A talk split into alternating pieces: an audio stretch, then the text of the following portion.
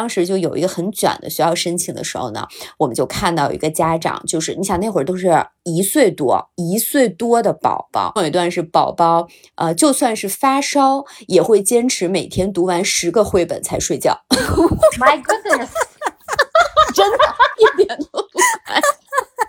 然后我当时看完，我想神经病吧，真的是神经病。呃，大家好，上个礼拜呢，顺顺就正式进入到第十个月。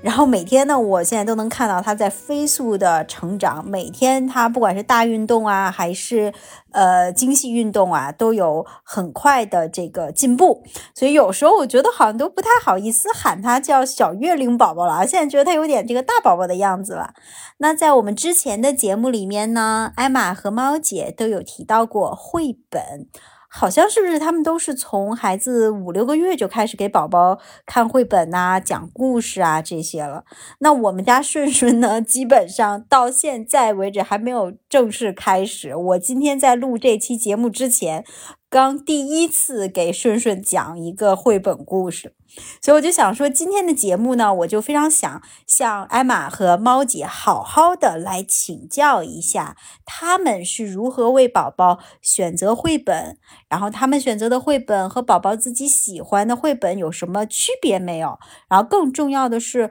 我们家长在买了这些绘本之后，我们应该如何给宝宝讲绘本，如何用绘本跟宝宝们。互动，那么我们现在就先聊聊，呃，艾玛猫姐，就你们给宝宝都选择了什么样的绘本，然后以及你们在选择绘本的时候有哪些原则？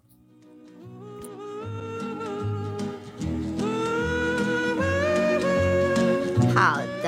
呃，我经过这几年的摸索呢，现在的原则就是说，最重要就是适龄，一定要符合宝宝的实际年龄，不需要超前。然后呢，绘本也不需要买太多，可以精选一些啊，这样也就少浪费钱了。呃，还有就是可以多请过来人推荐，这样也可以少走一些弯路。嗯，那考拉目前是三岁半。嗯，我录之前呢，简单总结了一下。两岁前就是从他可能几个月开始，就是先看那个黑白卡，呃，没有所谓什么品牌的，就是内容都是大同小异的，作用呢就是刺激视觉。训练一下那个专注力。此外呢，就还有这个尾巴不梳，就是宝宝可以啃咬的，呃，书本身也可以水洗的这一种。那通过这个不同材质的布料，让宝宝提升感知力和理解，之后就可以慢慢过渡到音乐为主的绘本啦。比如说，嗯，北京语言大学出版社的那个毛毛虫点读笔系列，呃，配上它的彩虹兔，呃，第一集、第二集这些。考拉是刚过一岁的时候我才买的，嗯，里边就有非常多那个经典的英文童谣，比如说 Oh, MacDonald had a farm，呃，Row Row Row Your Boat，这种就是之后会反复出现在你脑海里，一直萦绕的那些歌，还有就是特别经典的 Wheels on the Bus 啊，呃，Three Little Monkeys 啊，还有这个什么 Open Shut Them，就是。都是很经典，然后很朗朗上口的，呃，这些童谣。那因为是点读笔嘛，所以它就是操作很简易，嗯，宝宝爱听的同时也不费爸妈。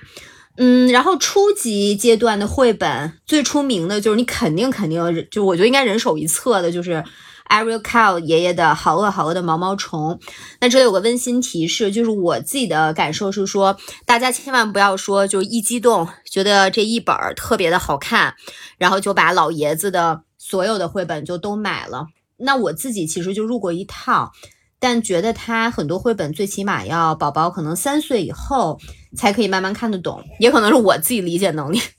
就是没到那个份上，反正我觉得有些就是小呃特别低幼的宝宝是很难很难喜欢上的。那除了毛毛虫呢？嗯，卡尔爷爷的有两本我比较推荐，一个就是《Brown Bear Brown Bear What Do You See》。那这本书就是颜色和动物的结合，基本上颜色啊、形状啊、小动物啊，都是宝宝最开始去呃感知，就是认知世界、学习描述一些东西，都是从这几个角度去开始的。那考拉他在申请这个两岁小小班的时候呢，他其实呃当时的月龄应该是一岁零几个月。当时我这个视频里还录了他可以听懂这个 Brown Bear Brown Bear What Do You See 书里的内容，呃，所以就可见这个是比较适龄的。还有就是凯尔爷爷还有一本，呃，我和考拉都非常喜欢的，也和毛毛虫有关，叫 Where is the Very Hungry Caterpillar？就是毛毛虫去哪儿了？这一本呢是需要小宝宝用小手来翻的，那就叫那个 Lift the Flap，呃，叫纸板翻翻书。那这一本呢就有很多小机关，他要自己去找答案。然后考拉就非常非常喜欢翻，然后直到他现在有时候还会拿出这本书来让我给他讲一讲。那翻翻书系列还有一本就是低幼两岁之前，我觉得可以读的是《亲爱的动物园儿》，那巨可爱，基本上小朋友们都很喜欢。呃，然后接下来介绍一下，就是绘本中的三大顶流，就是小猪佩奇、小鼠波波，还有考拉前阵子的最爱 Pip and Posy，中文应该是叫皮普和波西。前两个呢，一至三岁其实都有不同的套系。那买的时候你就看字儿少的，就是比较小时候看；字儿稍微多一点，呃，图画稍微就是情节内容多一些的，就是两岁或者两岁半之后看。那个 Pip and Posy，我建议三岁左右再看，因为它那个故事就是还是需要一些基础的理解能力的。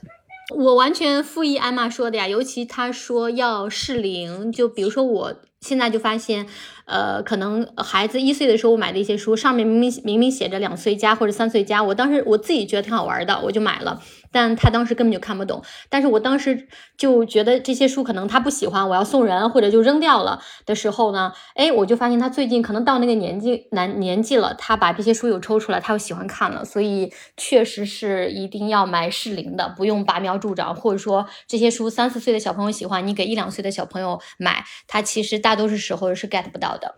然后呢，我呃在艾玛基础上补充一点啊，我觉得就是说我们给孩子读绘本，我们都是希望孩子未来他喜欢看书嘛，就书籍也变成他生活很重要的一个部分。呃，所以呢，我建议就是说，从一开始就要帮孩子建立跟书本的一个很好的关系，一个很亲密的玩耍的自然的这种伙伴的关系。那一岁左右，我们是给他弄了一个专属的小书架，其实就是宜家那种特别便宜的、很简单的小书架，或者说你。不想的话，就是这个房间里的小角落，就是他放他的书的，专门放他的书。然后呢，从刚开始，书对他来说，像布书啊，对他来说就是玩耍的一种方式嘛。然后到两岁左右的时候，他可能可以 get 到一些小小的故事啊。那到三岁左右的时候，他可以通过一个小故事进入到一个幻想的世界。然后到后来，他可以呃自己独立看书，通过书来拓展想象力呀、答疑解惑呀、学知识等等。我觉得这是一个对孩子来说循序渐进的过程，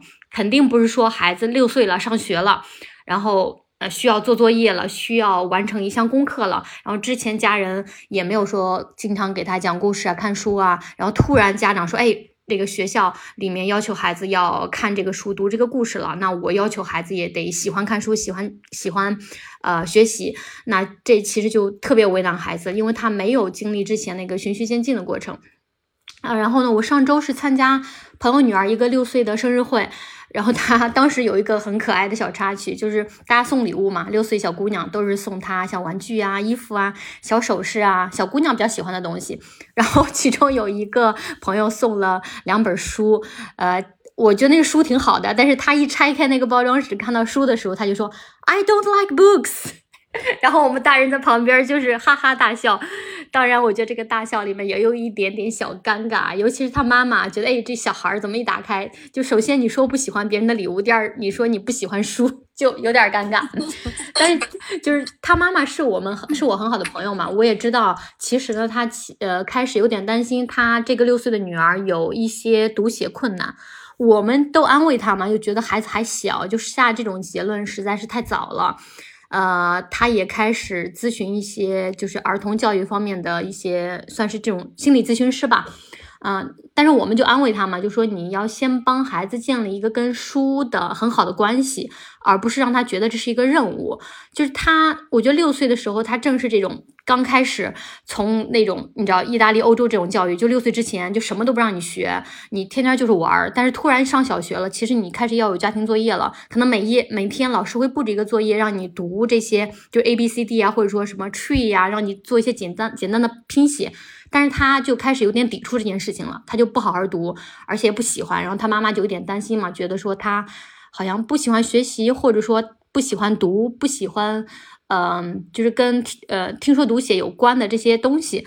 嗯，所以我是觉得这个关系最好要在孩子比较小的时候就能够建立起来，就越早越容易，而且越早越好。然后当孩子过渡到真的是需要拿书本去学习的时候，他自然会跟书本有个很亲密的关系。嗯，所以我觉得这个是比较重要的，这个也是我们从小要跟孩子读绘本啊，我觉得这是一个就是从小跟他读绘本的一个意义吧。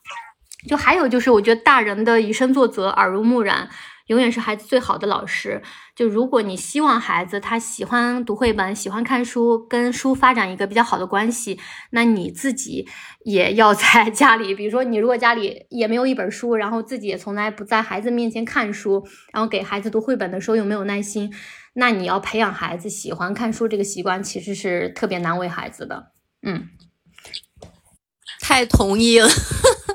你就那个培养小朋友读绘本，建立这个好的习惯，就跟之前说那个让呃年轻人上学都不能谈恋爱，然后一上来就要结婚，其实是一个道理。是的，然后我就对想起我还有个当音乐老师的朋友嘛，他的学生都是那种小小朋友，就是五到十岁，然后很多家长呃都送小朋友去学钢琴啊啊、学小提琴啊这种，然后他那些送孩子来学这些古典乐器的家长，最常问的一个问题就是，哎，老师啊，我怎么能培养孩子对音乐的兴趣呀、老师，我怎么能让孩子热爱音乐啊？然后他就会回答说，哎，那你自己平时在家听什么音乐？然后他就发现，问这些问题的家长自己其实都不喜欢音乐，在家里也很少听音乐，也不去演唱会、音乐会，然后也很少把孩子放在一个音乐的环境中。但是他就是会坚持让孩子送来学音乐，然后他就觉得，哎，这些孩子真的挺难为的，他们只是为了满足家长的这个期待去学，但其实他从小并没有在那个环境中长大。是的，刚刚猫姐提到，就是这个要有一个位置给宝宝放书，我觉得这个也非常重要。我们之前呢，就是在一个过来人的 推荐下买了一个。好像是个台湾品牌的旋转书架，它呢就设计的非常合理。首先，它这个高度就是为了让小朋友，呃，可以自己拿到书，就设置的分层。然后又可以转嘛，嗯，小朋友就是一旦知道，哎，这个是摆放我的书的地方，他就会经常来这个书架附近玩儿。呃，我们最开始就考拉还没有现在这么高的时候呢，我们就会把他比较喜欢，或者是我们那段时间常给他读的绘本，就放在他的手能摸到的那一层。就让他经常就是，哎，他的视觉的这个范围内一看，就会看到他喜欢的绘本。就是让他每天都可以，就是，嗯，就是很自由的去找他想听什么，想看什么。嗯，嗯对，我有看到过你们家的那个照片，有看到过那个小的书架。我当时还想问你说，那个书架是链接，能不能给我发一个？哎很好用我就我就想到我自己小时候啊，因为我那个就是没，我们还没有开始给顺顺进行任何这些东西，我就想到我小的时候，就是在。八十年代末九十年代初的时候，那个时候呢，特别巧的是，我爸爸他们单位的图书馆，那个时候好像是因为翻修啊，或者是重建，反正当时呢就把他们所有的藏书全都分给了他们单位的职工，然后所以我们家呢就是。呃，就我们家的这个书架上是放不下这些书的，然后所以我当时想可深了，就是我，而且家里也比较小嘛，然后我爸就把这些书全都就放在地上垒起来，然后这个书呢，就大概我我觉得可能得有个一米二这么高吧，然后就在家我们家门后边，然后有一个半面墙这么多的一个，相当于一个书墙。然后我现在回想，其实这个就有一点 像那个，就是考拉的这个小书架，或者说猫姐给买的这个小书架一样。因为我那个小孩儿的高度就正好是那个书，其实我当时站起来，那个书书墙比我要高，所以我当时的感觉就是。呃，这些书我随手就是可以想办法把，我总是会想办法把这些书给抽出来。然后，但是呢，我就回想我的童年哈，就这些书全都是成年人看的，其实它全都是字书，我很少很少看绘本或者看连环画，从小，所以我就有一个跟别人不太，或者说跟森爷对比吧，我有一个不太一样的苦恼，就是我不太看得懂那个。画特别多的书，就后来到成 年了之后，比如说日本漫画，然后大家上小学啊、中学啊，大家都开始看，我就发现画太多了，干扰我读字，我就看不懂。然后包括我后面那个就是女生嘛。到青春期，我们就开始买那些时尚杂志，我也很不爱看，因为画就是照照片太多了，我觉得特别干扰我的阅读。我觉得特别有意思，就是真的就是小时候给你培养起来那个阅读习惯，特别特别的重要。嗯，那你跟现代人正好相反，现代人都是只想看画，不想看字儿。对 对，是的。这个。好怀旧，让我想起我小时候，其实家里条件也不好嘛，我们也没有说什么那么多书，但是我爸是一个挺爱看书的人，所以我家里还是有很多。呃，纸书。然后在我六岁之前，我觉得我有两个很好的输入源。第一是我爸特别爱讲故事，第二呢，我爸是数学老师，我们邻居是语文老师。然后我们邻居他是一个高中语文老师，他家里有大量的藏书。然后这个老师人非常的好。我小时候就是六岁之前，我能记得的记忆里面，其中有一个印象深刻的画面，就是晚饭我们都不是在家吃的，我跟我哥端着我们的小碗去邻居家，然后邻居的语文老师给我们讲故事，然后我们吃着饭，然后瞪着大。眼睛看那个老师，他因为他们家有一个跟我同龄的小孩儿，所以我有那么几年的时间，晚饭都是在他们家吃的。然后这个就着晚饭，这个语文老师给我们讲故事。所以在我还看不懂字之前，就是我爸和我隔壁的语文老师给我们讲了大量的就奇奇怪怪的故事啊！我现在想起来觉得那个特别怀旧。文文学启蒙这个真的很重要，很重要。是，嗯，是。对，听到没？如果不想讲绘本的家长，要认识一个爱讲绘本的邻 居也很重要。这个是最省父母的，认识一个让邻居给你讲故事。对，或者自己住在幼儿园老师隔壁。对 对，或或者是自己的朋友特别喜欢讲，就周末大家几个孩子凑在一起讲，我觉得也行。嗯，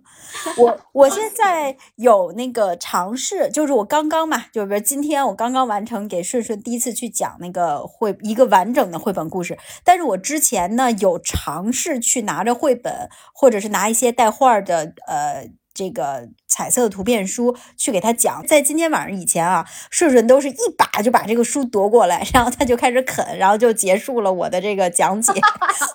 所以，所以你们还记得，就你们刚开始给宝宝读绘本的时候，宝宝有什么样的反应？尤其是在宝宝还不会说话的时候，你们是怎么去判断他喜不喜欢这个故事的呢？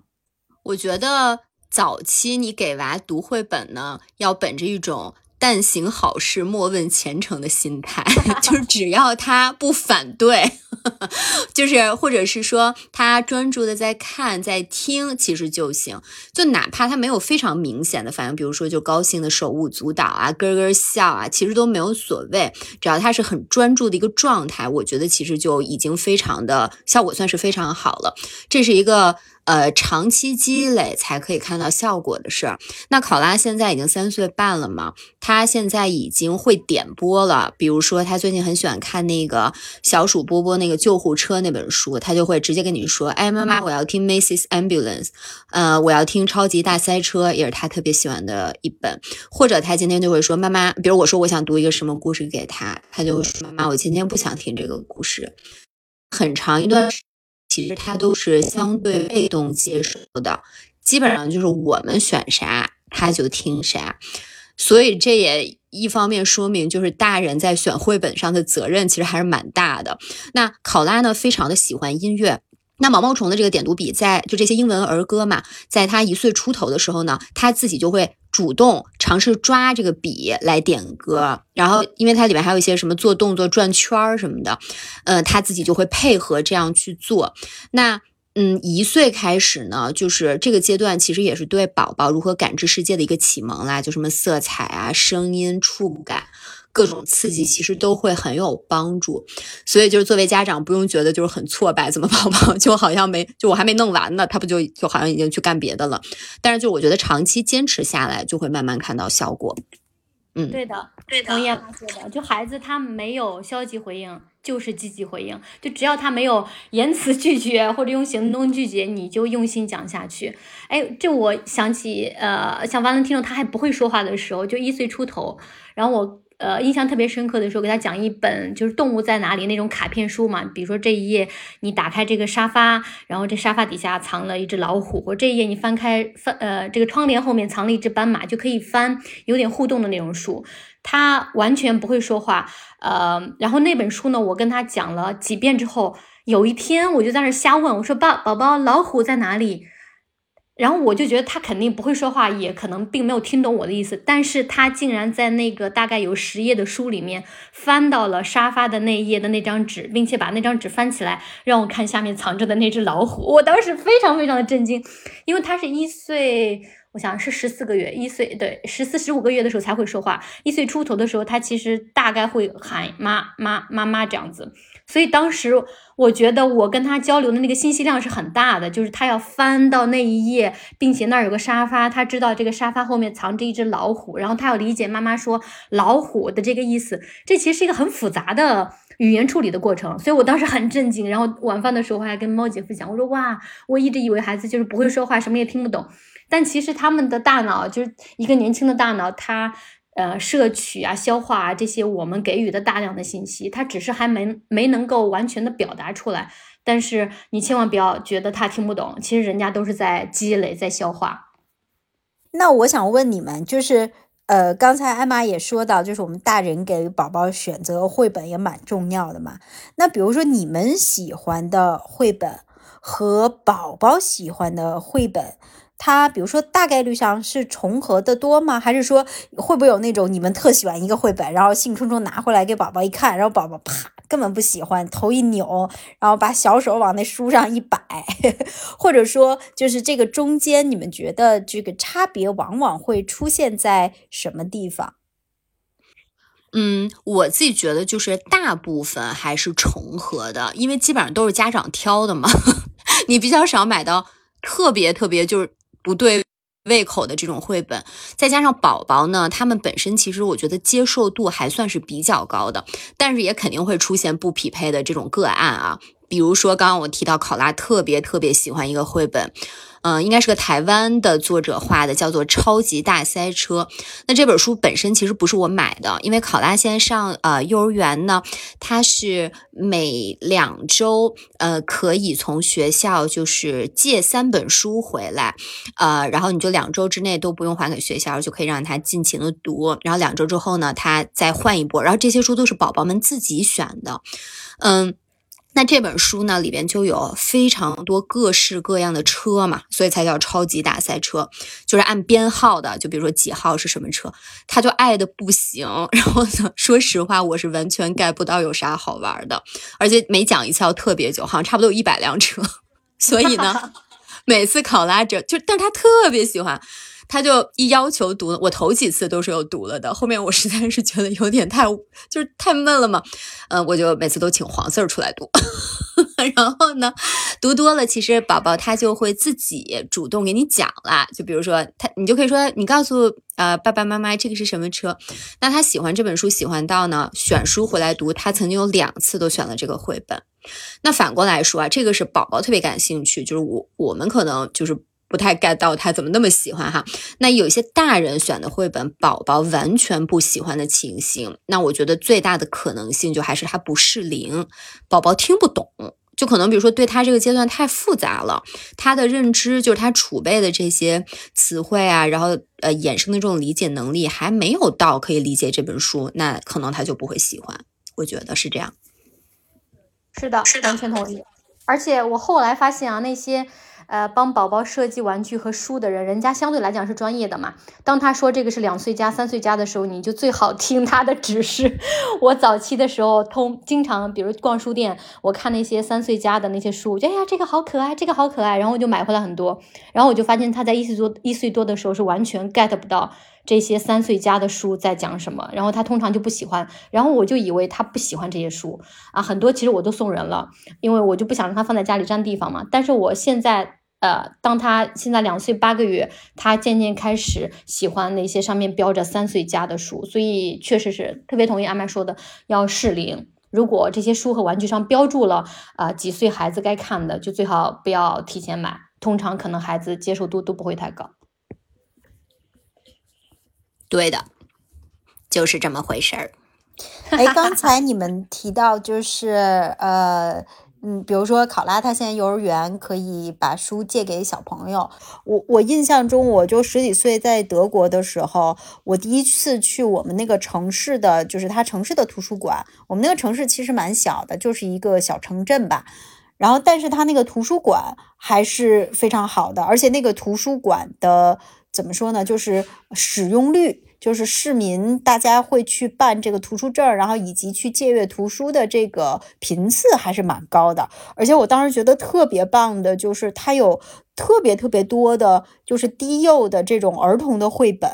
然后我就经常看到有年轻的父母，然后带着自己的很小的宝宝，可能也就是一岁多一点儿，就是反正都还是在地上爬的那种宝宝，就会有角落里面，他们就可以坐在那块儿带着宝宝看，然后走的时候还可以把这个小朋友的书借走。呃，我印象中好像那个时候，我不知道绘呃就是绘儿童绘本是不是也是这样，反正就是我们成人的这些书呢，是一次你可以借。好像能够借十本以内都是 OK 的，然后也是几乎是以一个没有费用的，或者说这个，除非你是过逾期了之后会有一些罚款，但是它的那个成本非常非常的低。我觉得就其实这个也蛮好，因为其实。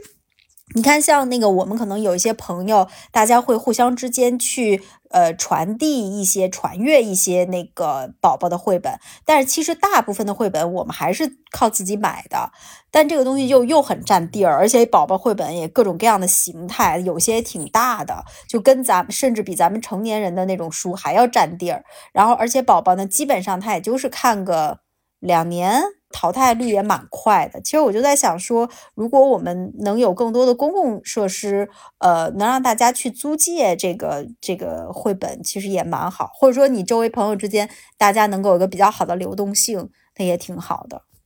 哎，这个你好怀旧。我想起我小时候，呃，一到五年级的时候，嗯，因为书还是有点贵的嘛，呃，而且市面上你想看的书，你也。不见得都能买得到。我们教室角落有张柜子，我们叫图书角。比如说，我们班里五十个孩子，就每个人要放两本书在那里。然后这样的话，你就一百本书。然后每个学期，你就可以从这个小角落里面借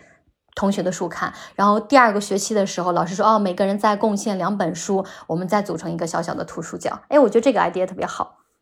呃，对呀，我们小时候也是这样。我觉得可能就是那个时候那个年代吧，就可能书一个的确也是相对的，但我觉得国内其实书的价格已经比较低廉了啊。呃，你如果是国外，可能会更加贵一点。然后呃，可能是现在大家生活条件都太好了，然后觉得这个书这部分的花销是又是大家很愿意投资给孩子的，所以可能都会第一选择还是自己去买吧。是吧？嗯嗯，是。香港的话，以我所知，其实是有就考拉，他有一些就每天一起等校车，呃，比他可能再大一两岁的小哥哥小姐姐，他们的家长有提过，就香港有一些市政大厦嘛，其实就是类似于。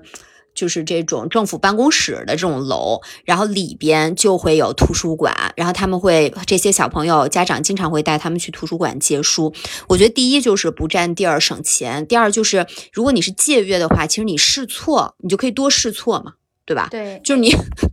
你自己吭哧吭哧买的那种，你肯定就是就买贵了，然后那个又不合适的，就是还挺心疼的。那反正你图书馆的这些资源，比如说你看过了的。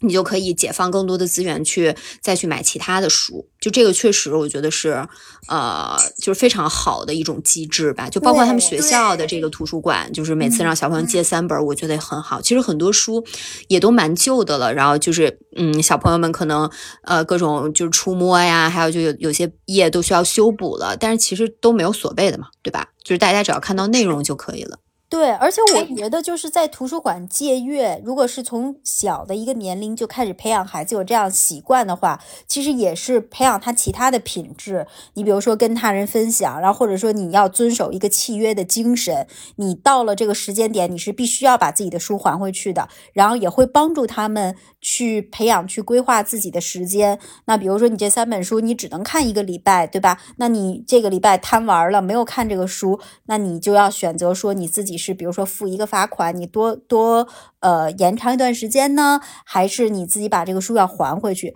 包括可能也会有小朋友在这个过程中，比如忘还了，那他可能又会面临很多的选择，就是他自己要去自自主的去做很多的决定。我觉得这个其实是一个，也是培养他们生活能力，呃，以及他们的这种社会契约精神很好的一个途径。所以我希望哈，到时候小顺长大了，我到时候挖掘挖掘我们身边这个附近。的这个图书馆的资源，然后尽量给他也去办一张这个小小的图书卡之类的，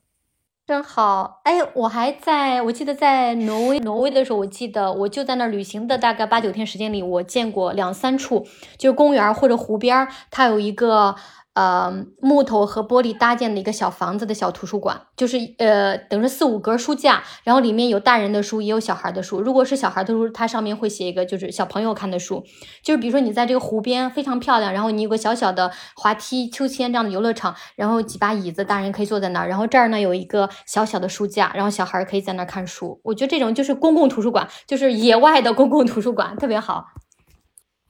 是，而且刚刚。传妹提到那个，就说会培养小朋友的契约精神。就刚刚提到考拉特别喜欢的这个超级大塞车呢，我当时呃到了日期，就是我们是每隔周的周一要还学校的书嘛，他其实是非常非常不想还的。然后那个我说啊，我们还之前就是前天晚上你要再再看一遍，明天我们就要还给学校了。然后就跟他说了半天，他说好的，然后我们就还给学校了。嗯，然后他就是隔了两周就又给借回来了，这么一个动作。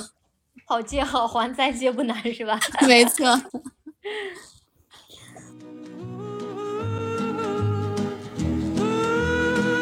现在市面上其实针对不同年龄阶段的宝宝，其实真的是有非常非常多的绘本的选择。刚才比如说艾玛提到这种撕不烂的布书啊，然后还有就是那种上面有很多很多小零件的书啊。我参与的某一个那个妈妈群里面学到的，就有一有一套书被叫做土豪书，就价格我觉得非常昂贵啊，就是六百多块钱。呃，但是那个书呢，就像个巨大的玩具一样，就是你打开之后，每一页都有很多的小零件，你可以拆下来，然后宝宝可以就是用这个书去练习，去做一些精细的动作，去撕啊，去抠啊，然后去摘呀，或者说再把东西再给粘回去啊之类，就很多互动。然后或者有的这个绘本是。呃，就是音乐类型的嘛，就可以发出各种各样的声音，或者是有音乐。然后有的绘本甚至都还有带那个带香气的，就是带味道的，小孩可以闻。哎，我觉得各种各样的。那那你们的经验下来，就是你们觉得，呃，考拉、Valentino 他们比较喜欢的绘本是什么样的？是这种就是越热闹，呃，东西越多的，他们会越喜欢吗？我先 echo 一下你那土豪书啊，人家那应该是蒙特梭利的《我的第一本书》吧？是不是啊？是不是 my first book？呃，好像是吧？就是北京的妈妈群管这个叫土豪书，因为可能因为太贵了。它其实就是一本有很多小机关的布书。然后呢，呃，这本书就是我当时是考拉一岁生日的时候买给他的礼物，就是他的第一本。就是专门买给他的书这么个意思，但是其实这就这本书其实设计的真的是非常的好，而且它不只有一本，它其实有很多很多本的，但是我只买过这一个。香港的话好像也是六百港币吧，很贵，呃，也没什么折扣的那种，嗯，但是其实他真正特别爱玩，我觉得也是在可能两岁左右。就是他反而慢慢的更爱玩了，因为这本书其实他。内容里也是有一些循序渐进的过程，比如说一些形状，呃，怎么去表达，它也是要积累一些词汇量之后，他才会真正觉得那个特别好玩。但有一些呢，就是啊，比如说什么从树上摘苹果放到小筐里啊，这些可能宝宝在嗯还不太会说话的时候，他也会比较喜欢，就是拿小手去捏那个苹果。呃，我觉得还是挺好玩的，但是确实就很昂贵哈。然后说回你刚，这个是一笔比较好的投资吗？嗯，我就是非常坦白的说，我觉得可买可不买，就是比较说送礼。六百多块钱，我觉得是呃，你你你，但凡在这个价格上有点犹豫，那你就不要买。我觉得没啥必要。嗯。嗯，但是可能很多人会把这个就是作为礼物送给送送给自己朋友的小小孩嘛，对。但是就是如果你是主动购买这个节目的我的朋友，就是 就是敲黑板。你看此刻 Valentino 和那个考拉他们已经过了这，哎，考拉的那个能淘汰给我们吗？可以呀，可以呀，稍微有一点点旧，因为那本书有时候我们有我们会直接扔到洗衣机里，就套洗袋会去洗的。不介意的话，你就直接用考拉的就行了。那他现在应该已经过了喜欢玩这个书的年纪了吧？你觉得？其实吧，我觉得小朋友就是，嗯，他就是其实挺说不准的。有时候一些就是非常呃早期，比如我给他读过的书呢，你只要放在那个书架，他哪天想起来，他可能就会去玩一下。但是并不代表就说，呃，这个东西就比如可能是比较适合一岁到两岁的，他现在还非常是，就是还能教给他更多的东西。他纯粹有时候就是觉得好玩儿，我觉得是这样。嗯嗯，是的，是的。然后说回你刚刚说的这个问题，就是，嗯，小朋友最喜欢什么样的绘本？哪些最吸，就是可以最吸引到宝宝的这个兴趣和注意力？我自己的经验是，哈，绘本再好，讲的不好也是白搭，因为婴幼幼儿期的宝宝呢，一定是需要大人来引导，去很耐心的去讲解，他其实才可以理解绘本的内容。那这里我就举个例子，就是考拉两岁开始上那个小小班 PN 的时候呢，学校会在。呃，学期一开始没多久，就给家长一个清单，就放在宝宝的书包里。就是说，这一年可能分时段有一些家校合作的活动。就香港其实很多学校就很重视这种家校合作嘛。那各种各样形式的，比如说你可以什么在学校呃维持，就帮老师就维持半天秩序啊，或者是比如说你选择去读呃给小朋友读绘本呐，就各种形形色色的活动。那我当时呢，其实就选的是说给小朋友们读绘本，因为我正好想看看考拉在上学的时候是什么样啊，然后他跟小朋友的相处啊。那我当时呢，就是选了两本儿，一本中文的，一本英文的。中文的那本就是我妈妈，其实也是很经典的一个呃中文的绘本啦。那如果你就是照本宣科，只读就这本书给你印上的每一页的那个文字，其实是很少的。就你非常快就读完了，呃，但是你那个效果肯定就会很 dry 嘛。那我当时呢，就是在 YouTube 和小红书上，其实都研究了呃一段时间，就看比如说一些呃就是宝宝类的博主，他们都是怎么读绘本的，你就会发现其实真的是五花八门。大家都是很用心、非常出色的，我就果断学习他们做的好的地方，比如说怎么去描述每一页的细节，怎么样去配合一些动作，就让你读得更加生动。比如说这个妈妈的头发是什么样子的呀？她的外套上有什么图案？是不是有美丽的花朵呀？呃，然后有一页是妈妈会做各种各样的蛋糕，那小朋友们要不要一起闻一闻香不香呀？这样互动就有了。那你每一页都讲得很丰富。细节都很充实的时候呢，小朋友的这种体验感就会大大增强。我当时后面读的时候，你就会发现小朋友们听的就是非常非常专注的，特别可爱。就是你底下一个一个小脸儿，就是特别专注的看着你。那最重要的是呢，就是小朋友其实他们本身观察能力是非常非常强的，但是他们可能在比较低幼的阶段，他能说的东西还不多嘛。那如果你大人在尽可能详细和生动的表达的时候，你其实就关注到了小朋友们他本身就关注的这些细节，他其实内心就很会有这种共鸣的感觉，他就会很喜欢听。那这样的话，我觉得小朋友爱读绘本的这个兴趣就建立起来了。比如说，现在我们在和考拉做一些亲子阅读的时候，考拉其实会是经常会主动讲给我们听的，或者是我们在讲某一页的时候，我们没有讲到的细节，他会主动提出来。那还有一点呢，就是我觉得绘本的颜值也是很重要的，呃，好看的才能吸引到宝宝。我们自己比较倾向于给宝宝选择画的不是太抽象的绘本，整体也是画的比较好看、赏心悦目的这种绘本。比如说，大家如果你去逛那种小朋友的这种童书的书店呢，其实你会有一个很直观的感受，就是各个作家的书都摆在书架上的时候，你就会很直观的体会到这个每个绘本的风格其实差距是挺大的。有一些呢，就看着就是特别艺术，但比如说那种线条很飘忽的。不是特别，就那种边界感不是特别清晰，或者说用色相对不是特别明媚的，我自己就不太会倾向去买。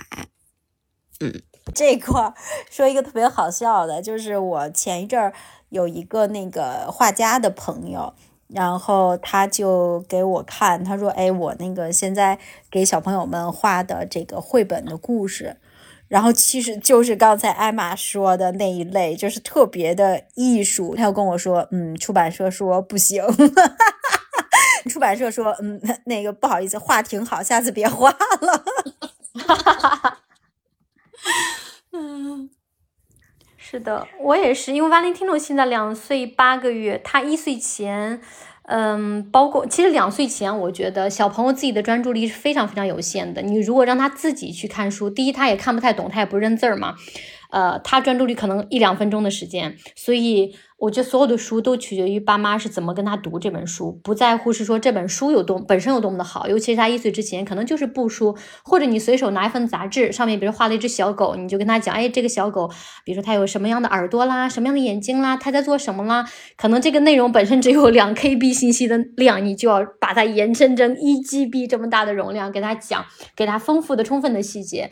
那其实两岁之后，我觉得他对复杂东西的理解力稍微强了一些，然后他自己大脑也能构建很多三 D 的东西。呃，我是觉得 Valentino 他是两岁之前喜欢一些稍微有互动性的书，比如说捏一捏有声音啦，呃，会发出一些奇怪的声音，或者说音乐方面的书，或者说这个书翻开之后它有其他的一些机关藏在里面。但是他现在最喜欢的书基本上都是平的。啊，主要取决于我跟他怎么讲这个故事，然后他自己就开始关注这个故事性，包括上面画的这个蜘蛛啦、几条腿啦、有没有帽子啦这些。所以像闯妹刚才说那些土豪书啊，我觉得呃，反正放在 Valentino 面前，他也有看其他小朋友玩的那些，打开之后三 D 的那种图案非常的丰富，感觉构建了一个什么爱丽丝的奇幻世界之类的，他反而对这个兴趣并没有那么大。呃，他更多时候都是觉得，哎，妈妈，你给我讲讲这个故事。如果我讲了，比如这一页我们讲打开就能讲个五分钟、六分钟，他就对这本书充满了呃强大的兴趣。我觉得主要取决于大人怎么去跟他传递这个故事，嗯。对，然后除了就是那个讲的内容要丰富哈，我觉得语气也特别重要。这个时候呢，就家长要放得开，要用那种比较夸张的语气给小朋友讲绘本。比如说呢，考拉最近有一个他特别喜欢的绘本，是我们一个朋友送的，呃，就是呃，主角呢就是一个叫 Max 的小黑猫，然后其中呢有一本。名字是 Max 的 Brave，就是讲这只小黑猫想去抓老鼠，但是他不知道老鼠长什么样子，他就到处问，他看到的各种小动物，比如说什么大象啊、树上的小鸟啊，是不是老鼠？然后等到他真正问到老鼠本属的时候，老鼠就否认。说他自己不是老鼠。当时呢，有一句就是那个原文就是说，Who me? No, certainly not。那我当时给考拉讲的时候呢，我就把这个句就是反正就读得很夸张，还把这个 no 变成了一连串的 no。我当时给他读的就是 Who me? No, no, no, no, no, no, no, certainly not。然后呢，考拉超级无敌喜欢，然后每一次就听的就哈哈大笑。后来，因为 他非常喜欢这个回答，他直接把前一句问就是“你是不是老鼠”这句给背下来了，就还挺复杂的那句。他就为了是他可以问这一句，他说：“妈妈，我来说前面这一句，你来说那个 ‘no no no no no no’，好不好？”就效果非常的好，所以家长就是要要夸张一点，我觉得效果就是会很惊喜。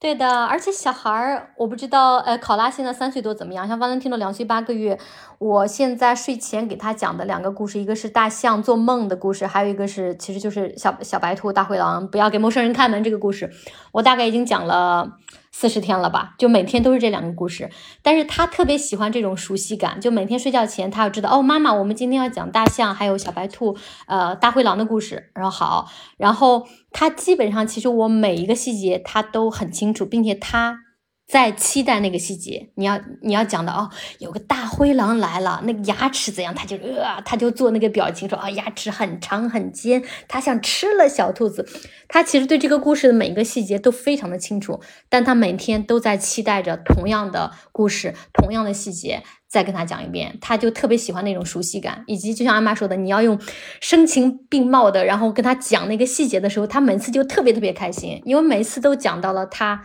他已经知道的，但是他还在期待的那个细节，他特别开心。没错，所以这也非常需要呃家长们非常有耐心的，因为就是你可能讲一次很耐心，你一晚上讲十遍，有时候他真的会让你讲讲好多好多遍。比如说他最喜欢这个 certainly not，no no no no，certainly not，他会连续问你十十几遍，然后你每次都要非常声情并茂的回答他。所以，就这这个真的是一个就是长期主义的东西，就是你要，你如果想让小朋友从中得到非常多的乐趣，然后养成很好的习惯，你自己就要就是非常呃用心的投入你的时间和精力啦。所以要有一个预期管理，不要觉得好像这事儿就是特别特别特别水到渠成，你就讲几次，小朋友就都学会了，不是这么简单。是的，而且而且我前天跟他讲那个小白兔，因为小白兔它呃妈妈出去的时候，他要给两个人开，不是他有两个人会来敲门，一个是大灰狼，一个是狐狸。然后每次我会让那个大灰狼先来，然后狐狸来，然后最后才是妈妈回来了。我讲了那么三十多天了，应该前两天我讲的时候，我当时就有点累了，我就在那儿，就是感觉是根据惯性在那讲，已经是用我的肌肉记忆在讲这个故事了。然后就狐狸先出先出现了，而不是大灰狼。我说哦，小兔子从猫眼里面一看，外面是一只狐狸，然后他马上就纠正我说，no，妈妈是大灰狼，大灰狼先来了，狐狸待会儿才会来。我说哦，对不起对不起，妈妈讲错了，对对对，这次是大灰狼。就他已经对这个故事故事无比的熟悉了，但是我还是要每天充满热情的跟他讲每个细节。嗯嗯，是的，准备听完，沉默了，陷入沉默，打算。因为我其实脑子里想的都是我自己小的时候，就是可能上小学的时候，我记得印象特别深，有一段时间就是很喜欢睡前一定要让我妈妈给我讲笑话。就大家知道这个笑话可能跟故事还不一样哈，就这个笑话，其实你每一次那个笑点都是一样的。当那个年龄段的我呢，就是要求我妈把这个笑话给我一遍一遍讲，而且她每一遍讲，我都觉得超好笑。我那个时候就觉得我妈是这个世界上最好笑、最幽默的那个人。就她讲那个笑话，就是她经常是他那个梗都。不用说，我脑子里因为太熟悉了，然后我就自己就开始在那儿爆笑，就是笑的肚子也疼，眼泪也出来了。然后一会儿自己 太累就睡着了。我估计我妈可能那时候也挺无奈，一个笑话至少也都讲了得有五十遍了，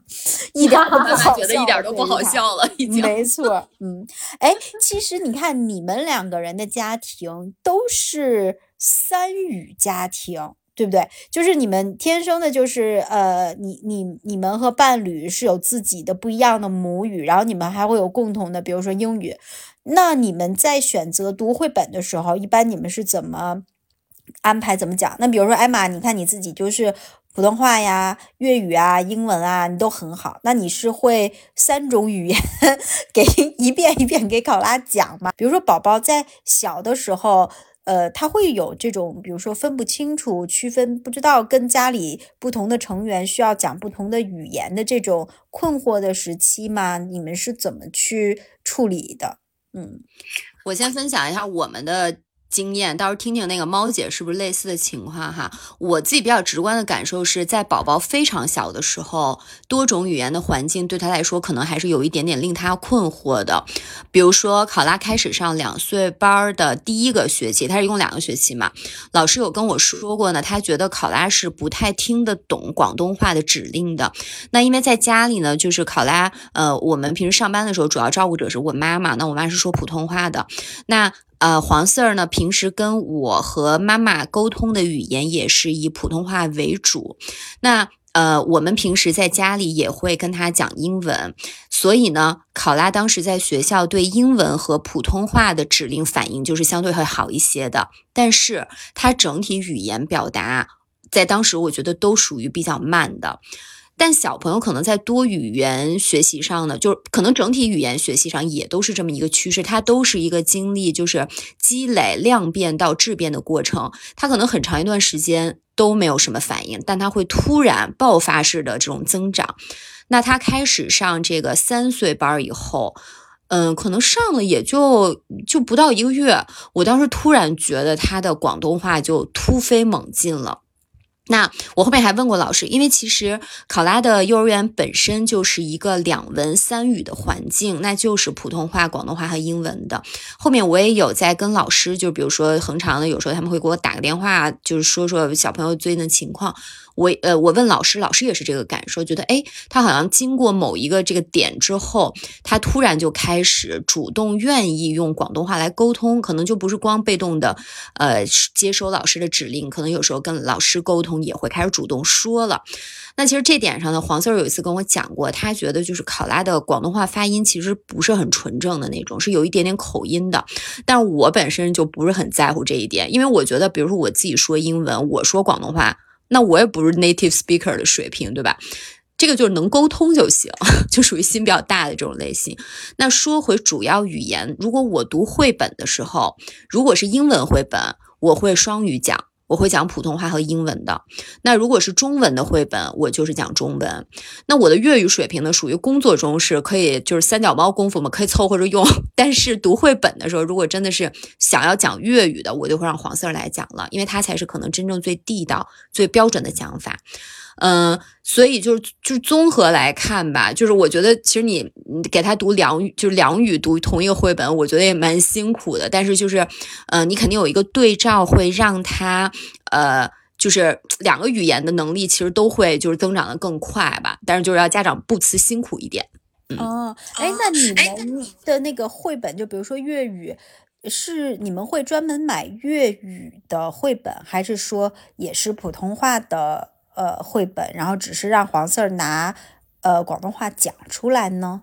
哎，都会有，因为有时候学校的这个绘，我我跟你说，现在学校的就是给的绘本可高级了，它有一些中文的绘本呢，它上面都是就是学校自己还有一个点读笔，它那个绘本上都是有位置你可以点的，普通话、广东话，特别高级。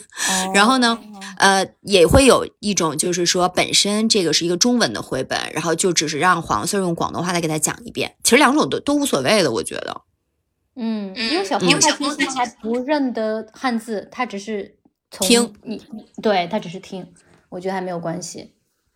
嗯，那猫姐呢？猫姐，你们家就是更是纯纯的是三种语言了。对吧？你们家情况？因为因为艾玛说的那个，我比较感同身受。就是包括班登听众在生之前，我跟猫姐夫做了功课嘛。因为我们知道，哎，我们生活在意大利，猫姐夫他意大利语是他的母语，中文是我的母语。那我是希望孩子，呃，一定要把中文学好，才能保持跟我跟中国的关系，跟我这边家人的关系。然后呢，我们两个的共同语言又是英语，因为我意大利语也没有那么好，呃，所以呢，他。我们当时就在想，哎，我怎么，我们怎么去养这个孩子？这个原则是什么？所以我们当时也学了一些关于三呃双语三语环境下如何养育宝宝，包括也跟我也给我们周围也跟我们周围呃同样情况的朋友取了取经。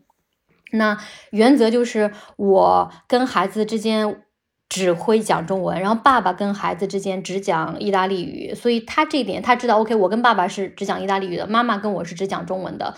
嗯，然后我们三个共同在场的时候，我跟爸爸之间说话，我们两个是只讲英语。然后呢，宝宝在学校，呃，这是一个意大利语的呃，学前班，包括将来他也整个会在意大利语的环境里面。但是，比如说他班里面跟他玩的最好的这个小女孩，她是一个美国人，所以我觉得他跟同学之间肯定会有影响。但是我心里也是有心理准备的，就是将来学校的语言和他跟他的朋友之间的语言一定会成为他的第一语言，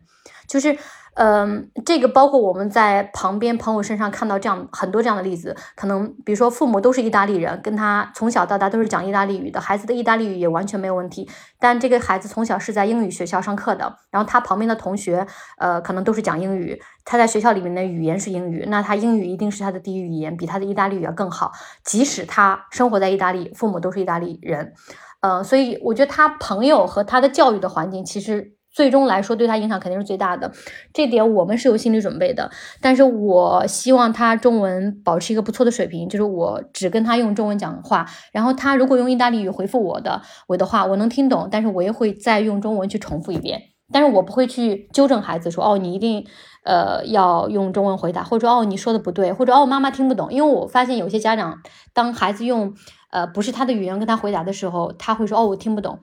呃，但是我看的书里面是说不要这样跟孩子说话，因为这样会打击孩子跟你交流的积极性，孩子可能就不想说了。所以你还是要去鼓励你们这个 communication，你们的交流要继续下去。但是你要保证你永远跟孩子讲的是，呃，比如我会保证我跟他讲的是中文。那有时候孩子他可能偷懒嘛，因为意大利语可能现在对他来说稍微占了上风，因为毕竟他活在意大利。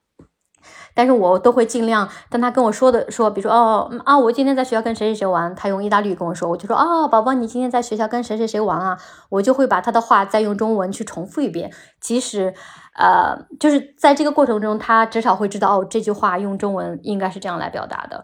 嗯，对，在讲故事上来说的话，就我们现在会开始，比如说同样一本书，我会用普通话、用中文跟他讲一遍，然后爸爸就用意大利语跟他讲一遍。所以同样的故事，他其实会呃听一个中文的版本，听一个意大利语的版本。英文的话，我们就觉得将来可能他在学校啊，或者他交朋友的时候，自然会呃拿到这个语言，或者在我们平时的交流中拿到。这个语言，我们可能现阶段不是我们两个的重点，我们两个就希望，哎，他能把意大利语和中文这两个语言学好，保证跟我们，呃，跟他的父母的这个文化的这个根儿上是有一个深刻的连接的。英语的话，我们就觉得它是一个工具，将来他在自己成长和学习的过程中，应该一定会学好的。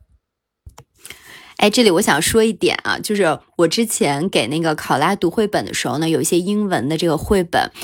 有时候有一些词儿我其实不知道怎么念，那我又不能瞎读，对吧？因为我真的是曾经有过一个词，可能发音不是很准。到后面我有一天就是听电视的一个节目里，就是说到这个词，我说哎，我说好像有其中有一个字节读的不是特别准确，我就又搜了一下，发现我真是读错了。然后呢，我就想纠正，就我下一回给考拉讲的时候，我就说这个词应该是这么念。然后考拉 就就是先入为主，他说不是，妈妈你说错了，应该是那么念。所以后面呢，我就吸取了这个教训，然后我就会说，哎，我说这个词妈妈要确认一下，然后我就会打开那个 Google Translate，然后听听一下读音，然后我发现其实考拉非常喜欢跟我一起听，他说妈妈我也要摁一下，我也要摁那个就是 读的那个，然后就很可爱，所以就是家长也不用有什么包袱啊，就是你不用就是十项全能读特完美，你就是边边读边学，其实也是可以的，自己也能学到很多东西。对，是，尤其是这种。就是儿童的绘本，因为就可能比如说啊，对于像咱们去读英文的绘本来讲，我们其实的文化背景是不一样的。在这种低幼的绘本里面，会出现许多咱们在这么长时间的英语学习当中没有遇到过的词，或者比如说它是一些拟声词，你都不知道怎么去发这个音。我觉得这个是特别常见的一个现象，尤其是比如说。小朋友到了一定的年龄段儿，尤其很多小男孩就特别喜欢那种跟恐龙相关的题材的故事。Oh my god，恐龙的那些我就在正经历这个阶段，是不是？就恐龙的那些词儿实在是太难了。就那些词儿，可能比如说有些龙，就是让我读中文，我可能都要看半天，然后确认哦，这个是什么什么什么龙，就都读不顺。更何况还要读英文呢？天呐，我就觉得这种时候，就是就是艾玛说这个方法，我觉得蛮好的。我觉得如果就是考那个呃小顺儿，如果到了这个年龄段，我就希望说宝宝你查完了，然后你来叫妈妈吧。对，我跟你讲，我现在就处在恐龙这个阶段，恐龙有几十种，然后呢，我只认识 T Rex。对，英文是只认识个 T Rex，然后呢，英文，而且我觉得我们到这个三十多岁，学习能力也下降很多。这种英文单词，即使这个龙我看了好几次，我都记不住。然后呢，我还是跟他，比如他在 YouTube 上看呃英文的这种恐龙的视频，然后这个龙叫什么名字，然后我都会查中文叫什么。然后我跟他只讲中文嘛，我就哦，这个龙叫什么？这个是冠龙，这个是捷龙，这个是三角龙，这个是甲龙。我都要做很多功课，就是我要在中文上拼命的找哦，这个龙到底叫什么？然后很多中文的字我甚至都不认识，什么一个木字旁一个节字，然后我都要找这个生僻字到底叫什么？哇，已经到了我要学习的时间了。对的。说到就是这个小朋友就是喜欢的东西，就是在这个绘本上面有所体现哈。我就想起我们上一次猫姐跟 Valentino 回北京的时候，那时候我还怀孕呢，然后我们几个就是好朋友，大家在一起聚餐。然后就真的很好玩，就是到了那个到了餐厅之后，猫姐就给 Valentino，呃，他坐在他的小椅子上，然后猫姐就拿出了 Valentino 最喜欢的一个绘本，然后印象特别深，就那个绘本是一本就是汇集了一些世界名曲的，但是当时那绘本就电池没电了，然后 Valentino 就没有办法听里头的那个。歌了，就是没音乐听不了了，于是就特壮观。我们当时现场所有的这些阿姨们，就是大家在吃饭之前，菜还没上呢，我们就所有人为阿伦 Valentino 集体合唱世界名曲，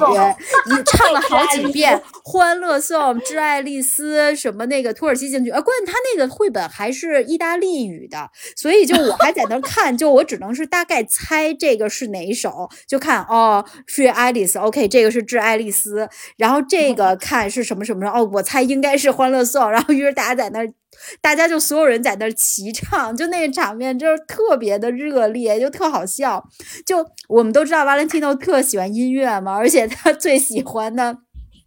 就是 David Bowie，我们当时都觉得很震惊，然后就这个都知道哈，就所以感觉就是他喜欢的东西，在他的这个绘本上也有体现。所以你们有没有就包括现在那个猫姐刚才讲说，Valentino 到了喜欢就是恐龙的这个阶段，可能绘本都是恐龙。那那你们觉得就是绘本是不是也是一个家长去了解或者说去试探孩子的喜好，然后包括他一些脾气秉性的一个途径或者一个工具？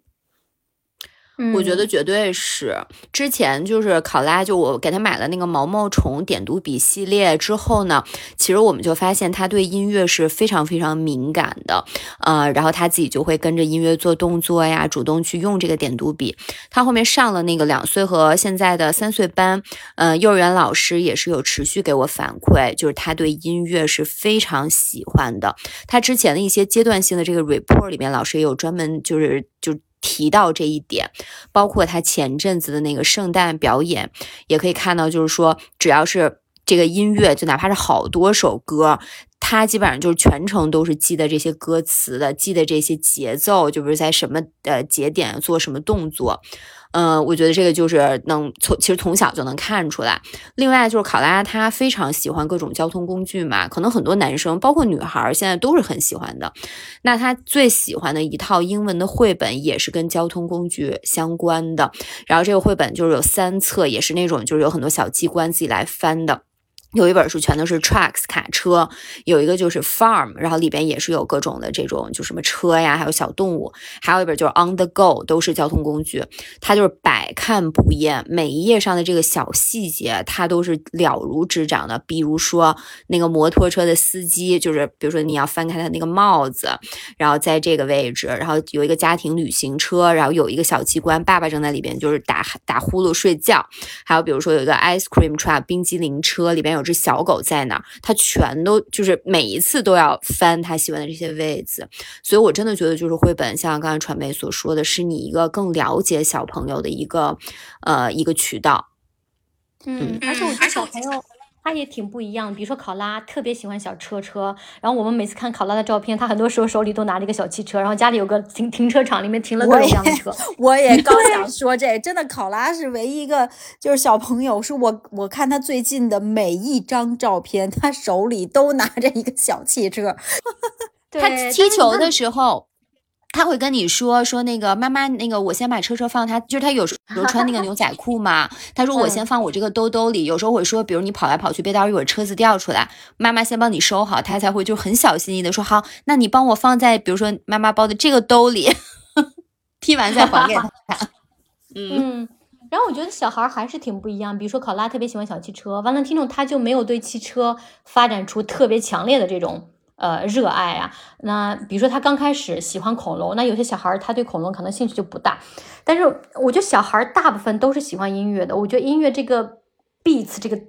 因为它跟我们的心跳很多时候是契合的嘛，包括小时候我们也喜欢妈妈在后背这样拍我们啊。然后很多小孩儿他不会说话的时候，其实对音乐反应都很大。我觉得如果家长能看到这一点，或者说家人本身，比如说像我家，我俩都比较喜欢音乐。猫姐夫他自己家庭有很多这方面的影响，呃，他自己业余也会玩音乐、玩乐队，所以可能从一开始这方面的影响就比较多。呃，也可能是我们自己会戴着有色眼镜，因为我们喜欢音乐嘛，我们就希望这个孩子将来他也喜欢，所以可能我们从小一旦他表现出一点点对这个有兴趣、有爱好，我们就说觉得哇，这孩子是不是在这方面有天分啊？是不是将来他也会像我们一样喜欢音乐啊？所以我觉得也会也有时候是父母的这种喜好在孩子身上有了很大的投射。当然，你也会尽量的倾向于说，哎，选书的时候可能有小汽车的，有恐龙的，有小猪佩奇的。哎，这儿有个莫扎特，这儿有个大卫鲍伊，那我们选个莫扎特，选个大卫鲍伊吧，跟音乐有关的。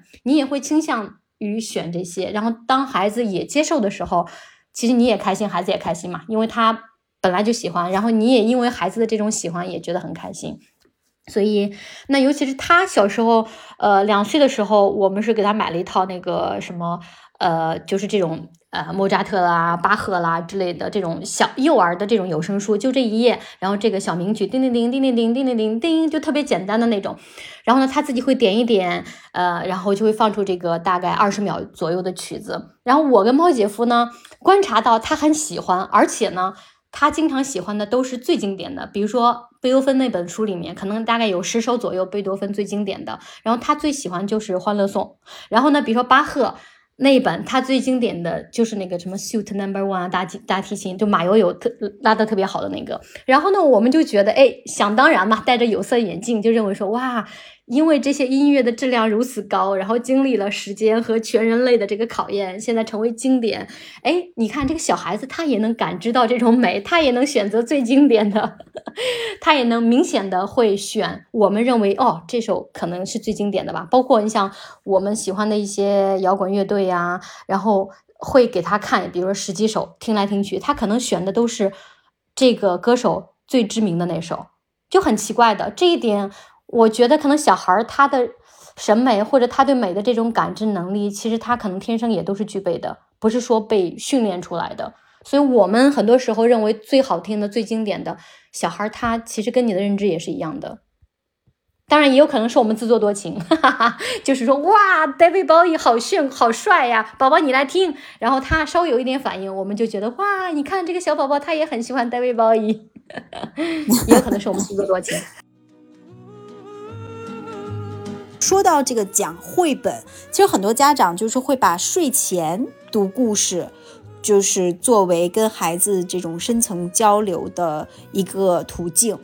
呃，我我我还看到有那种就是游戏，我不知道你们看到没有过，就是一套问题的卡片，然后这个里面的每一张卡片就是家长可以跟孩子去交流、去聊的一个话题，然后这种呢就是可以帮助那些可能有的家长就不知道怎么去跟小孩聊天儿，然后他们可以用这种游戏的工具去了解自己的孩子。那么你们觉得啊，就是除了讲绘本，然后还有哪些方式可以和孩子进行一些？比较深层次的交流。嗯，我想先说一下，就是这个睡前讲绘本这个环节哈，我们其实实际操作中，我们家是随时都可以开始讲。我不知道，我不知道猫姐是不是也是，就是我们睡前是会讲的，但是呢，不是特别拘泥这个时间。比如说，有时候考拉周末睡醒了，开始玩儿。嗯，我就问他，哎，我说我们现在讲故事好不好？只要他说好，我们就立刻开始。然后，嗯，我们有一个香港的好朋友，呃，他是有两个宝宝嘛，呃，他说他们家其实也是，就是因为他跟他先生的工作时间相对更灵活，他们也不用坐班什么的，所以就是只要孩子的有这课有兴趣，呃，他们就会立刻给小朋友读。那。除了这个讲绘本的时间哈，我近期是特别喜欢带考拉去呃公共设施的这些 playground 玩儿，呃，我觉得这个是一个就是特别。嗯，好的亲子相处的一个一个这种安排，你就可以让他尽情去玩耍。然后呢，我们就是先疯玩儿，之后呢，我就会带考拉可能去吃东西、散步。那整个这个过程呢，就是他也很享受，我也非常享受。我就拉着他的小手一起 city walk，带他坐那个叮叮车呀，坐巴士、坐地铁，因为他本来就喜欢交通工具嘛。然后可能比如他呃去 playground 玩完之后呢，然后我在跟他就是呃散步的过程中或者坐车的过程中，我也。会问他，哎，我说你刚才比如最喜欢玩哪个呀？然后呢，跟小朋友哪个小朋友玩的开心啊什么的，就是呃，在过程中就会跟他一起聊天儿。这个其实已经慢慢变成就是我们最喜欢过周末的一种方式了。嗯嗯嗯，我觉得孩子六岁之前，反正我现在孩子才两岁两岁多嘛，我没有办法替就是更大的孩子说话，但我是感觉。小孩他需要，并不是说我们想的那种深层次的交流，很多时候他就是需要大人的一个陪伴。你们两个此刻是在一起的，他感觉到你很爱他，无论是你就是看着他在那玩滑梯、玩秋千，他说妈妈你看我，你说哇宝宝太厉害了，或者就是。呃，万丽听现在喜欢画画，喜欢剪纸，我们就拿个小剪刀，他在那儿剪纸，我在那儿剪纸。我说妈妈，我说宝宝，你看妈妈给你剪了一颗心，他说哈哈哈，好开心，就并没有说什么深层次的交流，但是那一刻你愿意呃不做其他的事情，就是安安静静的陪孩子，无论是给孩子讲故事，还是就是陪他瞎胡画画、涂东西、捡东西、刨沙坑、看他玩滑梯，就。只要那一刻孩子觉得你是在全心全意的陪着他玩，他能感受到你的爱，你们两个之间有一个很亲密的这种情感的流动，我觉得这就是最深层次的交流，不是说你们必须聊什么深刻的话题，或者说必须要去说点什么才可以实现一个质量时间。那我们到节目的这个最后，我们。来给大家推荐一些你们喜欢的，然后你们宝宝喜欢的绘本吧。好的，我的这个清单好长。为什么还没有赞助？我来推荐一下，我有一个很长的清单。那呃，我觉得认知的初始阶段，我分享一个考拉非常喜欢的呃零至三岁食育玩具书。食就是食品的食，育是育儿的育。我也不知道为什么叫这个，但是它那个官方名字就叫这个。呃，作家是日本的山下惠。那我买的是中文版。呃，那这个绘本一共是分三册。呃，分别是叫吃水果吧，吃蔬菜吧，和好吃的蔬菜从哪里来？就这个绘本就是小小的，非常简单生动，而且色彩很丰富。比如说蔬菜这本，它呃就是里边就会，比如说有一个土豆，它可能描述就是说，就是你先是一个带着皮的土豆，然后它有一个小机关，旁边配的就是削土豆。擦擦擦，就有这个声音，然后你就可以把这个土豆掀起来，就是它削完的样子。然后后面可能会有一个洋葱，它旁边就配的是剥洋葱，呲啦，你就一打开就是剥开的洋葱，嗯，那。就是反正小朋友就很喜欢，然后他现在就是经常会翻看，有时候他也会自己给你配音，非常非常可爱。然后呢，亲子系列除了刚刚，其实我就提到我去小朋友的幼儿园读的，我爸呃我妈妈，还有一个就是它对应的我爸爸，那还有一个就是呃有一个呃猩猩的。呃，动物的那个星星的，就是抱抱，还有一本叫《亲一亲晚安》，这四本就是我非常推荐的亲子系列绘本，都是非常温暖的一个主题，读的时候你自己也会很喜欢。那接下来推荐的就是不要忘了辛苦帮你带娃的长辈系列。我们之前买过一套，呃，作者是一个荷兰人。那这系列的绘本是叫《亲亲祖父母》。我当时入手这本书也是看到网友的评价说，终于有讲姥姥姥爷的书了，我当时就果断购入。里边就是非常温馨的祖孙日常，然后你也可以就是让那个姥姥姥爷或者爷爷奶奶读这个系列的绘本给小朋友听，我觉得就是也是特别温馨，呃，非常好的。那还有一个呢，就是我自己买完之后，我还送了两套给我特别好的朋友，呃，就给他们的小朋友。这个系列呢是。呃，Steve Anthony 他的叫 Mr. Panda，呃，一套是教小朋友的一些基本的礼貌和规矩的。比如说，他这个绘本每一本就比如说是 Good night, Mr. Panda，那就是教你呃睡觉之前你都应该干嘛？就比如你要刷牙呀，然后要洗澡啊什么的，就这种 routine。还有就是表达感情的，比如说 We love you, Mr. Panda。那呃教礼貌的有这个 Please, Mr. Panda，就是。这个 panda 就拿着几个甜甜圈，然后看哪个小动物最有礼貌，他就会把这个甜甜圈给谁。那反正这个系列呢，就是还有一点那种冷幽默。就这个 panda 其实就是不怎么笑的，但是小朋友一点也不害怕这个不笑的 panda，还很喜欢它。那还有一个呢，就是也是日本作家五味太郎的绘本系列，嗯，最出名的一本也是考拉非常喜欢的一本，叫《小金鱼逃走了》。这一本呢。嗯，你会经常在香港，就是疫情几年的 P N 和 K 的面试视频里看到，因为这本就是跟小朋友的互动特别多，家长就问，哎，小金鱼去哪儿啦？然后小朋友就会指出来说啊，比如说在什么那个呃糖果罐里，然后。也是非常生动，色彩很丰富的。那这个作者呢，还有一个四季绘本，我也很喜欢，就是春夏秋冬四册。啊，考拉也非常喜欢，很幽默又好读。那日本的作家还有一个系列，也是考拉应该是在两岁半到三岁期间爱不释手的绘本，叫做《面包小偷》。我不知道你有没有听过，就这本书呢，嗯嗯，这个系列的书非常的红，就在日本出了非常多的周边，就比如小小包包啊、公仔啊，甚至优衣库还出了一个面包小偷系列的睡衣，我也给考拉买了，他也非常喜欢。那还有就是关于色彩，我推荐一本色彩启蒙书，就叫《Big Book of Colors》，是一个很大的，就看着很像工具书的。那这个书呢？前几页里边有一个非常可爱的色彩的转盘，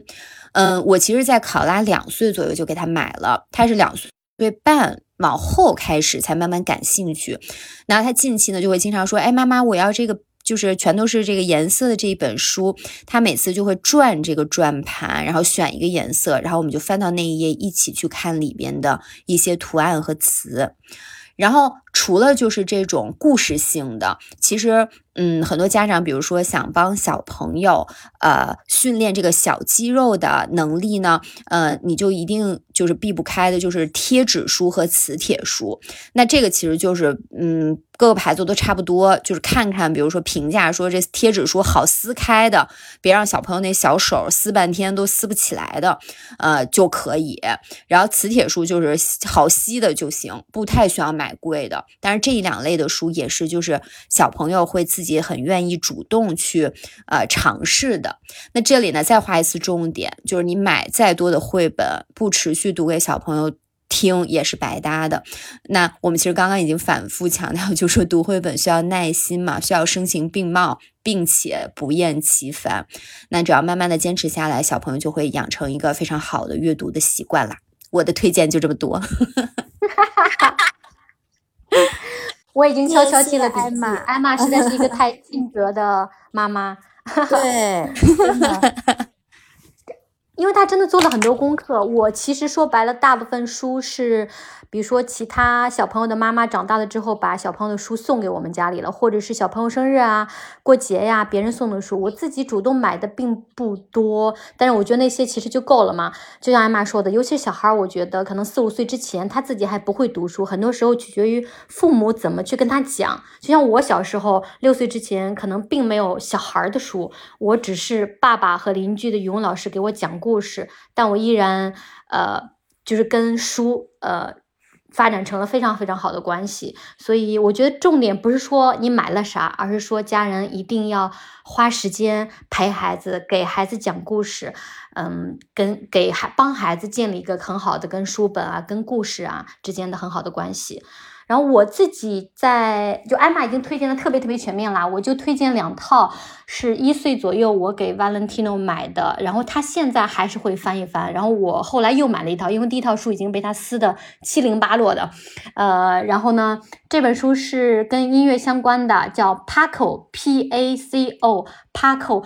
它是整个应该是一个法国作家写的一系列，Paco 和摇滚乐啦，Paco 和爵士，Paco 和古典乐，Paco 和管弦乐，Paco 和嘻哈乐，就是 Paco 这个角色是一个小动物啊，它跟。就每一本书讲的都是，呃，我们从那个摇滚乐，呃，买起来的。后来发现这一套，Valentino 特别喜欢。然后他每一页都在讲，哎，这个 Paco 去了这个地方，然后这个人在弹吉他，那个人在打架子鼓，这个人在弹贝斯，然后这个乐器长什么样子啊？然后你一点就会有这个乐器的一个小小的声音，也非常的好听。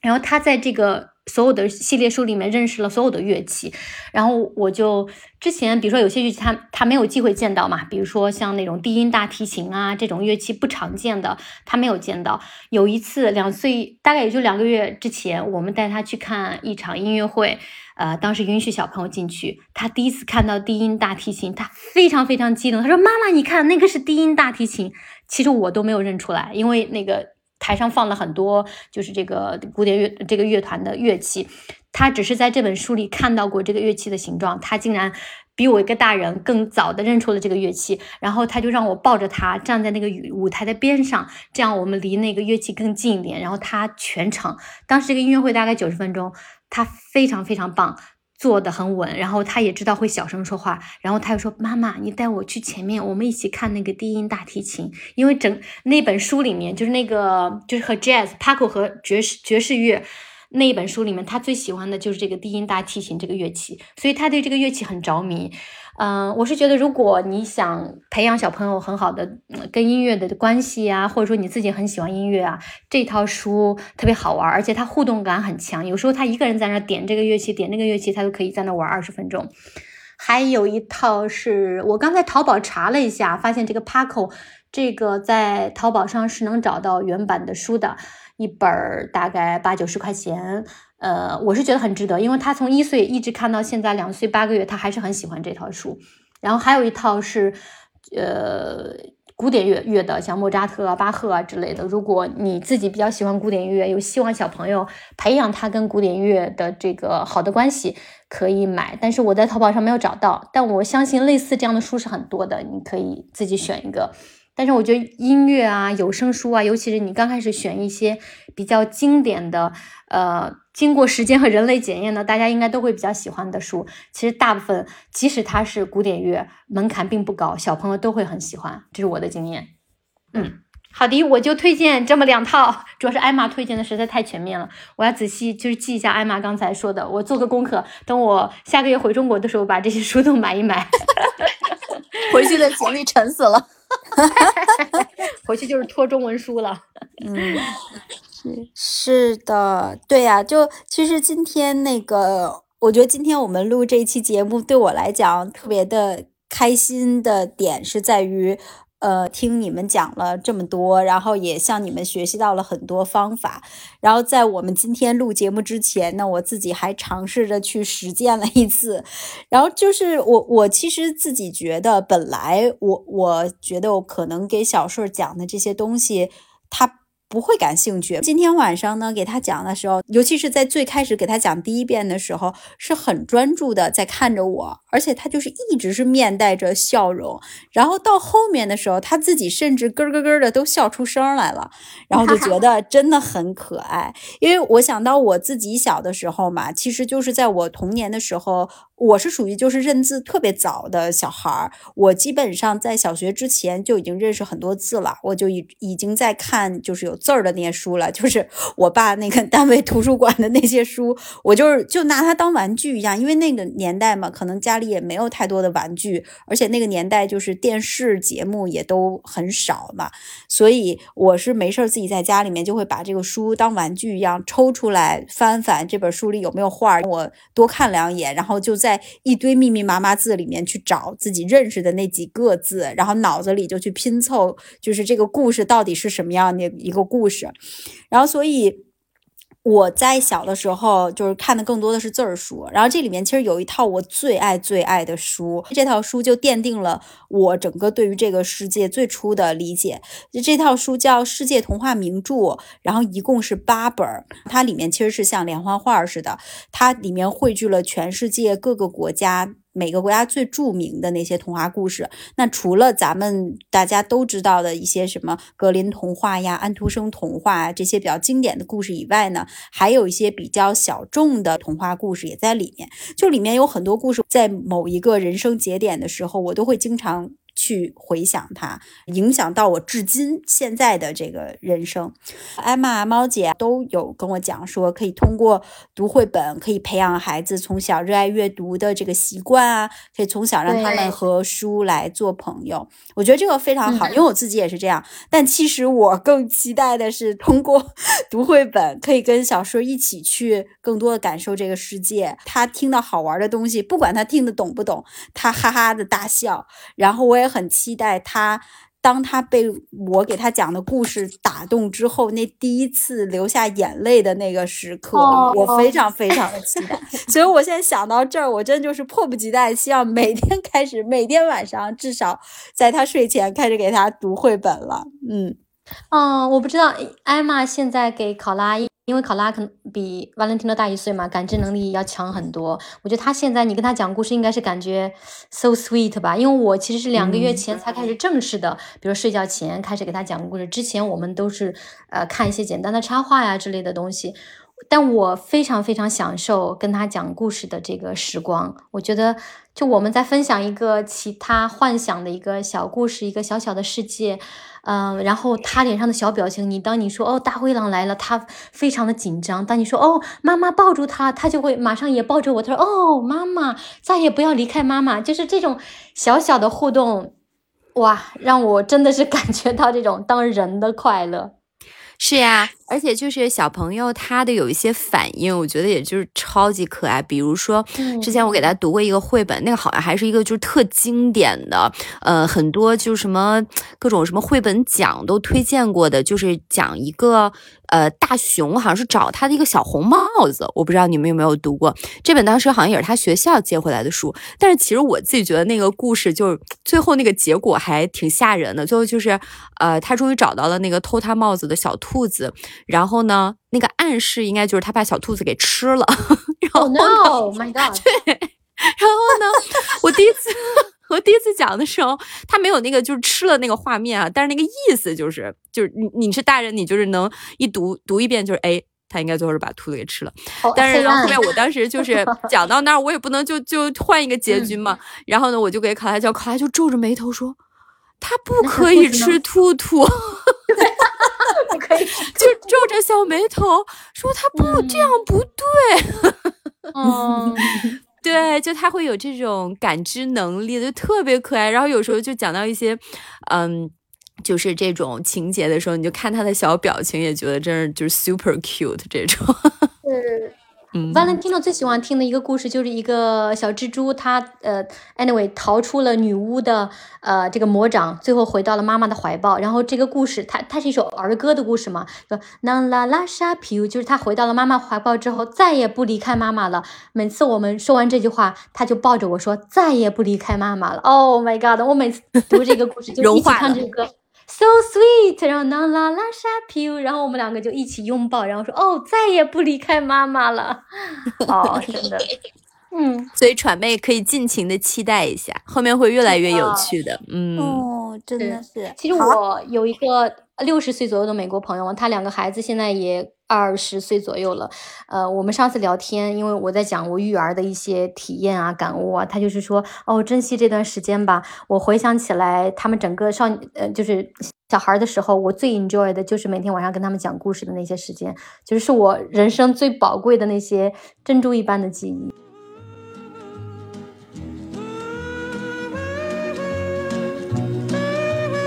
那么今天的节目就到这里了。希望这期的情绪瓜子儿大家有磕到，当妈不易，我们一起加油打气。My darling, I have often thought of things we used to do. And now I sit and wonder why you've gone and left me blue. You said you'd never leave me, you said you'd never go. Oh, my darling. Why do I love you so?